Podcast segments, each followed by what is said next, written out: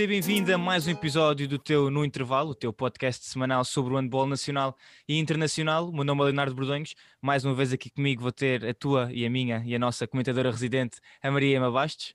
Olá, Emma. Olá a todos, mais uma vez aqui estamos nós, desta vez com um convidado especial que eu vou deixar que o Leonardo apresente. Exatamente. Hoje temos aqui um convidado especial para te falar um bocadinho sobre a nossa seleção nacional, sobre aquilo que podemos esperar em relação a este regresso de Portugal ao Mundial 2021. É o Tiago Oliveira, que é analista de vídeo da nossa seleção nacional e está na Islândia com a seleção, não é, Tiago? Sim, é isso. Então, Tiago, para quem não te conhece, podias só apresentar um bocadinho, portanto, és analista de vídeo da Seleção Nacional. Um, como é que chegaste aí e falar só um bocadinho sobre o teu trabalho para as pessoas que querem conhecer-te um bocadinho melhor? Ok, antes de mais, obrigado pelo convite para falar um pouco sobre o trabalho da nossa seleção. Uh, eu chamo-me Tiago Oliveira e moro em Lamego. Uh, sou analista de vídeo da seleção, sou treinador de handball também, EHF, Pro Master Coach. Uh, fomos falando com, com treinadores, entretanto conheço o Paulo já há muito tempo e há cerca de dois anos e meio, mais coisa menos coisa, coincidiu com a preparação para os jogos com a França, para o apuramento do Europeu de 2020 o Paulo convidou-me para eu ajudar neste trabalho que é a preparação dos vídeos e da análise dos vídeos, porque é um trabalho que sobrecarrega muito o treinador. Como eu conheço o jogo e tenho algumas competências também com as tecnologias, ele achou que eu era uma pessoa que podia ajudar e então assim foi. A partir daí comecei a entrar neste mundo do que é os jogos e as análises, os cortes e pronto, e as coisas foram se desenrolando e agora creio que com o aumento do staff, acho que é uma, é uma posição que ajuda bastante o treinador, principalmente tira-lhe muitas horas e muita carga de trabalho, porque é um trabalho em que ele, porque o treinador tem que se focar noutras coisas e o primeiro contacto com os adversários é sempre comigo, ou quase sempre, porque tenho os jogos mais cedo e ele tem que preparar outras coisas e eu já estou a pensar um bocadinho mais além no futuro por exemplo, agora as coisas para o jogo da Islândia já estão todas preparadas e eu já estou aqui a, a preparar imagens de possíveis adversários do nosso Mundial, porque já temos também tudo preparado, para, preparado em termos de imagem, não é? Para, para os jogos com a Argélia e com Marrocos. E como nós vamos cruzar com o grupo E, com Noruega, França e Áustria, eu já estou a preparar imagens desses jogos e é assim que as coisas funcionam um bocadinho é um pouco trabalhar na antecipação e fazer futurologia. Exato, de ter sempre os olhos no futuro e ainda bem porque tocaste já aí num ponto que, que vai ser fundamental, que é vamos falar um bocadinho sobre o nosso grupo da seleção, aquilo que podemos esperar não só da Islândia, eh, que, que é, é, curioso o facto de jogarmos três vezes consecutivas contra eles e aí também perguntava a tua opinião um, ehm, do ponto de vista que tu que faças essa análise de, de vídeo e mesmo tendo tendo em conta o contacto que tens com os jogadores, três jogos consecutivos contra o mesmo adversário, é possível esconder alguma coisa para esse primeiro jogo do Mundial? Portanto, porque são três jogos contra o mesmo adversário, os jogadores são exatamente os mesmos. Nós vimos o professor Paulo Pereira dizer que queria guardar algumas coisas, mas é mesmo possível guardar alguma coisa tendo em conta que são 180 minutos consecutivos contra os mesmos jogadores? Uh, sim, é uma questão curiosa e eu nem sei se se já aconteceu alguma vez com outras seleções, assim num curto espaço de tempo, três jogos entre as mesmas equipas, em três países diferentes, para duas competições diferentes. Não sei se já aconteceu, mas acaba por ser interessante. Agora, respondendo à tua pergunta, se é possível guardar, eu acho que sim, eu acho que é possível. Eu também não posso dizer o quê, não é? mas sim, é possível. Claro que o modelo de jogo, não é, não vai mudar radicalmente, não é? Mas há uma ou outra situação, uma ou outra um ou outro pormenor que, sim, acho que é possível guardar, não é? Nós preocupamos connosco, mas também pomos os olhos no adversário. Eh, estamos um bocadinho expectantes para ver o que vai acontecer hoje. Eh, depois, claro que há uma há questão cultural, não é? Os islandeses não, não acredito que vão mudar muito o modelo de jogo, não é? Podem introduzir uma ou outra coisa, mas se calhar o que vai mudar para este jogo do primeiro são ações que nós talvez eh, já talvez a gente já conheça e que não aplicaram tanto no primeiro jogo, mas não acredito que as coisas vão mudar assim tanto. Agora para o jogo do mundial, sim, nós eh, vamos ter aqui algumas coisas preparadas, não alguns truques na manga, mas isso não quer dizer que não vamos entrar no jogo 2 para vencer. Nós queremos resolver já hoje aqui a questão do apuramento para o Europeu 2022. Portanto, podemos esperar ainda umas surpresas dia 14 no jogo, na primeira jornada do Mundial. Eh, e Tiago, uma vez que estás agora com, com, os jogadores, qual é que é a atmosfera em torno da, da equipa? Os jogadores parecem preparados, parecem também já focados no Mundial ou, ou têm conseguido fazer essa separação de europeu a europeu, mundial a mundial? Eh, sim, é uma, uma questão interessante. É possível fazer essa separação, claro. Agora, também, por outro lado, é natural que nas cabeças deles e de toda a gente, não é? Já se esteja a pensar um pouco no Mundial, não é? Mas essa separação é perfeitamente possível e, e nisso Paulo Jorge Pereira também faz um trabalho impecável que é manter toda a gente com o foco naquilo que é importante no momento. Ema, passava então aqui para ti. Um, viste, e no dia que nós estamos a gravar é antes de, de, Portugal fazer o seu segundo jogo contra a Islândia, mas o que é que tens achado, o que é que achaste do primeiro jogo de Portugal contra a Islândia, um, antevendo já também aquilo que pode acontecer hoje e depois também no primeiro jogo? Bem, Portugal conseguiu vencer e acho que foi extremamente importante, tal como nós já tivemos a oportunidade de falar. Portugal vencendo este primeiro jogo da qualificação já fica muito bem para a qualificação e eu acho que por mais que, e como o Tiago disse, o Paulo Pereira e os jogadores já ainda estejam focados no que é importante no momento, eu acho que o principal foco neste momento já está a fugir para o Mundial, porque uma vitória hoje frente à Islândia garante a qualificação, mas se não o conseguirem também não é por isso que a qualificação fica em causa. Eu acho que o foco poderá ficar no Mundial e esperemos que, que Portugal entre bem no Mundial. Claro que eu gostava de ver hoje também a seleção a ganhar e como o professor Paulo Pereira disse, no final do primeiro jogo e à Islândia para, para vencer e eu tenho a certeza que os jogadores estão motivados para isto. E eu acho que, que nunca vimos a seleção tão motivada, não sei se o Tiago poderá concordar comigo ou explicar um bocadinho o porquê de ter esta visão, mas eu acho que temos neste momento tanto os jogadores como a equipa técnica e os próprios portugueses muito motivados para este Mundial. Sim, o, eu acho que isto vem um bocadinho na sequência também do, do resultado do último europeu em que se calhar, como algumas pessoas dizem, mudamos um pouco o chip, não é? E se calhar eh, desde que ganhamos a França, não é? Nos jogos do grupo e depois fizemos os resultados que fizemos a seguir no main round, ganhamos a Suécia da forma que ganhamos, não é?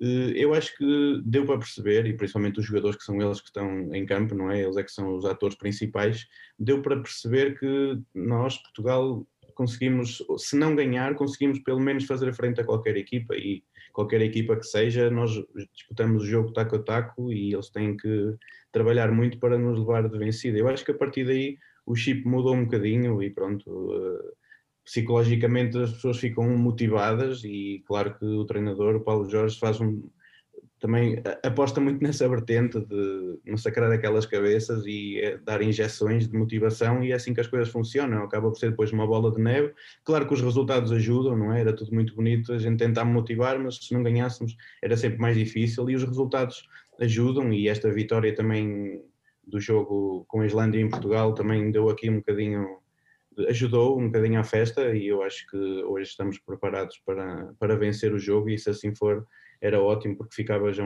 ficavam já as contas do europeu resolvidas quando depois ainda faltavam dois jogos para as qualificações e aí já se podia pensar noutras coisas.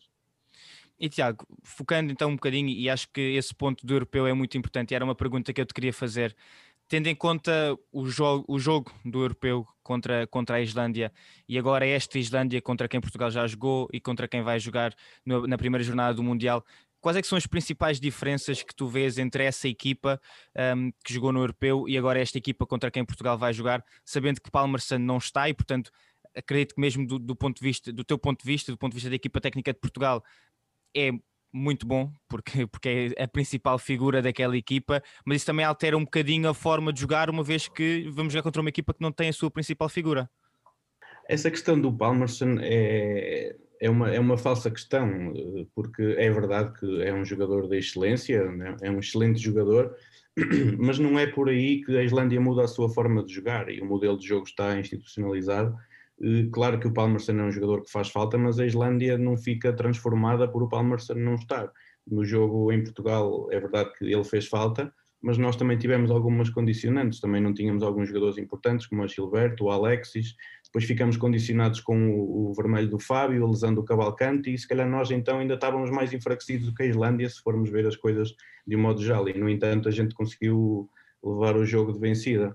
Relativamente a diferença entre o jogo do europeu e, e este jogo na Islândia, eu acho que não há assim grandes diferenças. Se calhar a nossa performance foi melhor, se calhar acho que é mais mérito nosso do que de mérito deles, e isso é sempre importante.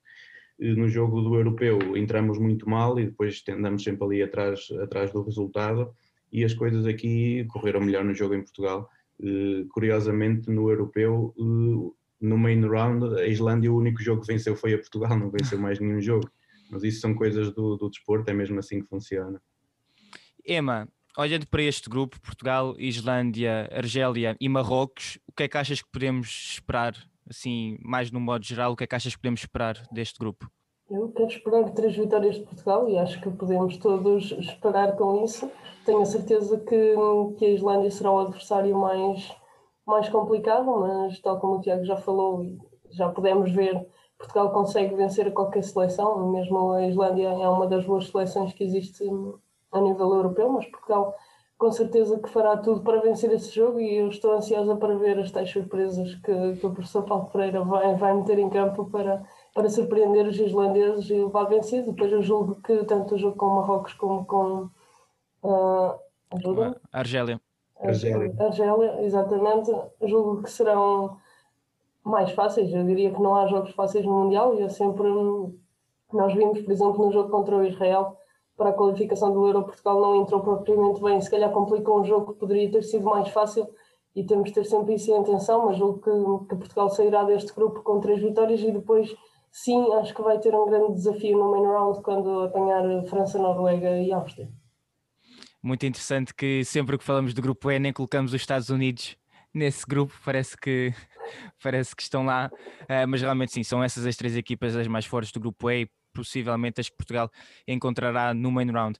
Tiago, olhando então para este grupo, já falámos bastante da Islândia, mas a Argélia e Marrocos são se calhar duas seleções que a maior parte dos adeptos do handball, pelo menos em Portugal, não conhecem. Focando primeiro na Argélia, uh, e tal como tu próprio disseste, sabendo que já, que já têm feito esse trabalho, pelo menos de vídeo, o que é que nós podemos esperar dessa seleção da Argélia? Um, falar, fala-nos um bocadinho só sobre, sobre esse adversário de Portugal.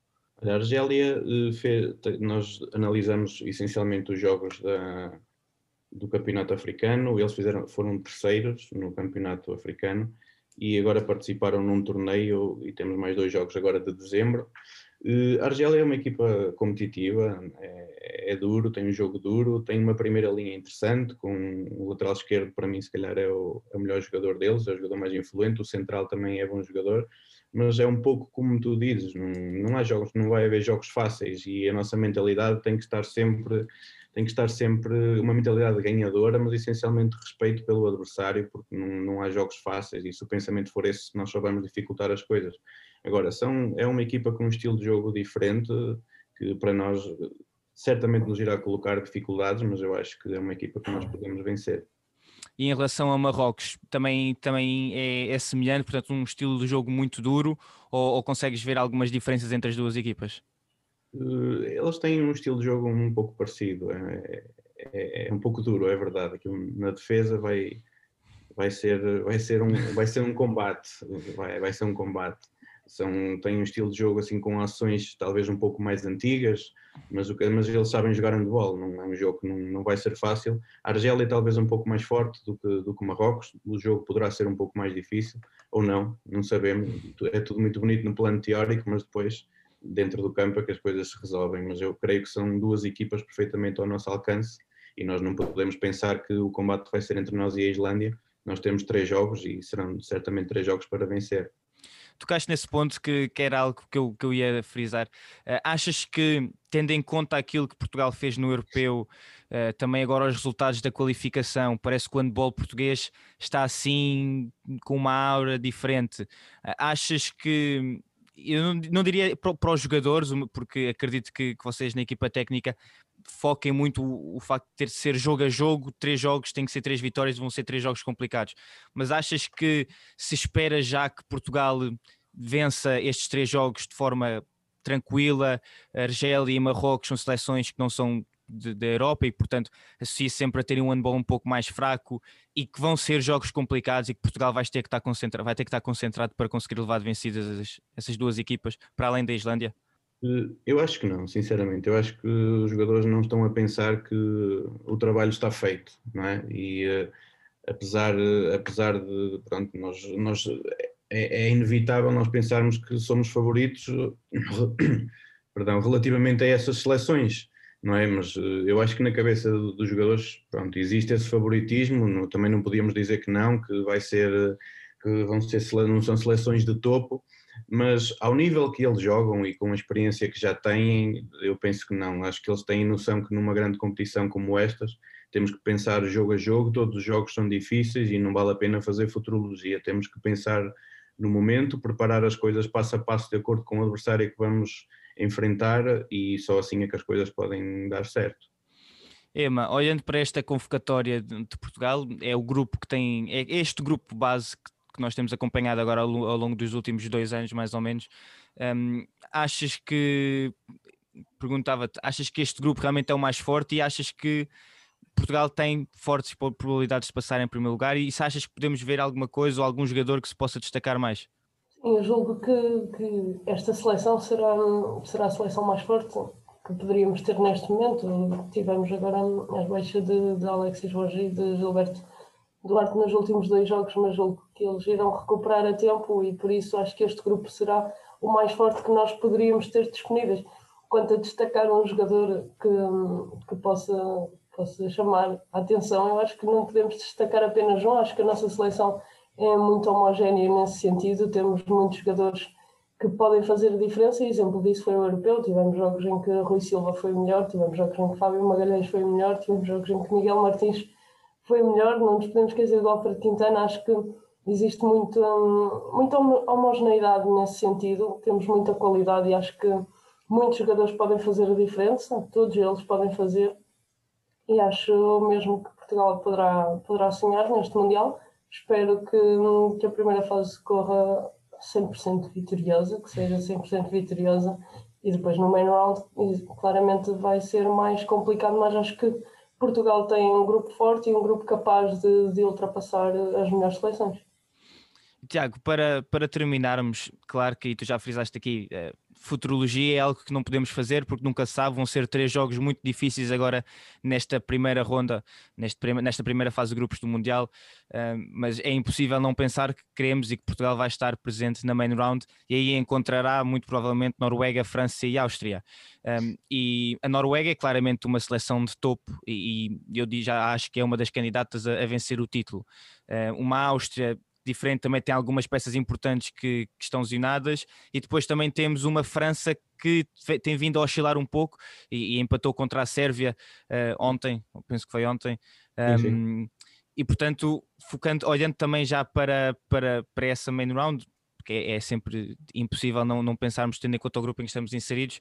Uh, são três seleções muito diferentes, mas que Portugal também tem fortes probabilidades de conseguir um, ter bons resultados nessa main round, tendo em conta aquilo que temos visto, de, principalmente de França e da Áustria. Depois, uh, no main round, assim, nós sabemos de antemão, também concordo contigo, não é? Fazendo um pouco de futurologia, não é?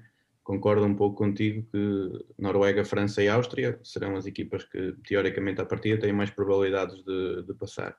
E esperam-nos jogos muito difíceis, não é? E nós sabemos que para passarmos depois o main round, uh, tendo em conta, ou se não sei se, se, estou a ser injusto ao dizer que dessas três, talvez Noruega e França são as que têm mais probabilidades de estar acima.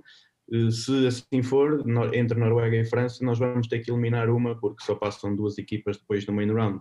Na minha opinião, Noruega está acima neste momento, a França está, não está tão bem neste momento. A troca de treinador e os últimos resultados têm mostrado isso. Eu já estive a analisar os jogos deles com a Sérvia e a França está com alguns problemas agora não podemos também descurar a Áustria, também já analisei um pouco alguns jogos da Áustria, tem uma excelente equipa, embora com, com algumas baixas de jogadores importantes, mas tem uma equipa muito, muito forte. Eh, e será difícil prever aqui. Eu acho que nós temos que entrar nesses jogos eh, todos com, em pé de igualdade, seja tanto no jogo com a Noruega, com a França ou com a Áustria, vão ser jogos muito difíceis mas cada coisa a seu tempo e quando estivermos nessa fase certamente teremos todas as condições para preparar esses jogos, mas sim, serão três jogos muito difíceis de, de, de todos os resultados possíveis, seja com a Noruega, França e, e com a Áustria. Sim, claramente, e, e de certeza que, que, Portugal vai entrar. No europeu entrou e sequer não, não sabia muito bem aquilo que Portugal podia dar, daí também ter sido, ter sido visto como, como uma surpresa. Agora, isto é a minha opinião pessoal, acho que as, as seleções e os países já olham para Portugal com outros olhos, tendo em conta estes, esses resultados, e, e, acho que Portugal já, já tem que ser visto com outros olhos, mas tal como tu disseste, tem que ser entrar para cada jogo para vencer, porque vão ser jogos muito complicados. Ema, não sei se queres deixar aqui uma última mensagem antes de nos despedirmos. Sim, antes de mais quero agradecer ao Tiago por ter aceito o nosso convite, por partilhar um bocadinho do seu papel também junto com, com a seleção, que não deixa de ser importante, e, e desejar boa sorte ao Tiago e a todos os que se encontram neste momento na Islândia e que façam boa viagem para o Egito e que, que tenham um bom desempenho no Mundial. Nós vamos estar aqui em Portugal nos 7 metros e em casa de toda a gente a apoiar a nossa seleção, tenho a certeza disso. Espero que tragam um excelente resultado, que mostrem o que Portugal vale, que, que vale muito, tal como fizeram no Europeu.